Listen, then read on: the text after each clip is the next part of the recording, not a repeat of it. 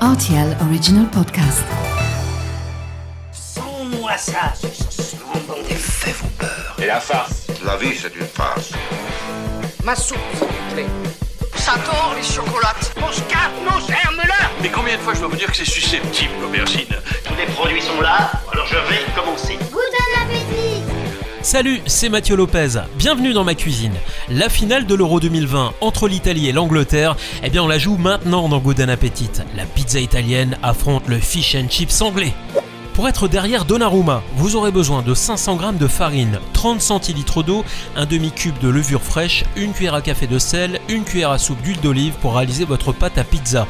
Et pour la garniture, un bocal de sauce tomate cuisinée, de la mozzarella, 4 tranches de jambon cru italien et une poignée d'olive.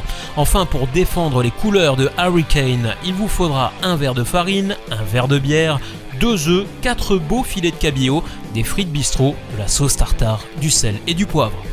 Pour faire votre propre pâte à pizza, vous mettez la farine sur la table et vous creusez un puits. À l'intérieur, vous y ajoutez l'huile d'olive, le sel, puis l'eau dans laquelle vous aurez délayé au préalable votre levure. Maintenant, on mélange avec le bout des doigts, puis on finit par pétrir pour obtenir une pâte bien homogène mais pas trop collante non plus, attention. Quand vous avez obtenu le résultat souhaité, vous faites une boule, une croix au milieu du pâton avec la pointe du couteau comme ça, et vous réservez ensuite dans un saladier pendant 2 heures minimum, le tout recouvert d'un torchon et à température ambiante.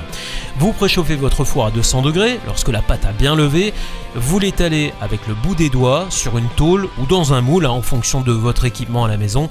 Vous garnissez alors de sauce tomate, de mozzarella et d'olives coupées en fines tranches, ça part ensuite au four durant 15 minutes. Méfiez-vous, hein, car la garniture très vite sur le dessus. C'est pour la pâte qu'il faudra rester attentif en évitant qu'elle soit trop blanche sur le dessous. Quand c'est cuit, vous salez et poivrez, vous posez les tranches de jambon cru italien en lui donnant un petit peu de relief. Et si vous avez 2-3 feuilles de basilic ou de roquette pour rappeler les couleurs du drapeau italien, eh bien c'est encore mieux. Bon, quelle heure il est Pouf Le match commence dans moins d'une heure, mais heureusement, on a déjà fait le plus gros, rassurez-vous. On s'attaque aux fish and chips en mélangeant la bière et la farine, on ajoute les jaunes d'œufs, puis les blancs d'œufs montés en neige. Lorsque vous mélangez le tout, allez-y délicatement pour ne pas casser cette masse moelleuse qui vous donnera un joli poisson gonflé à l'arrivée.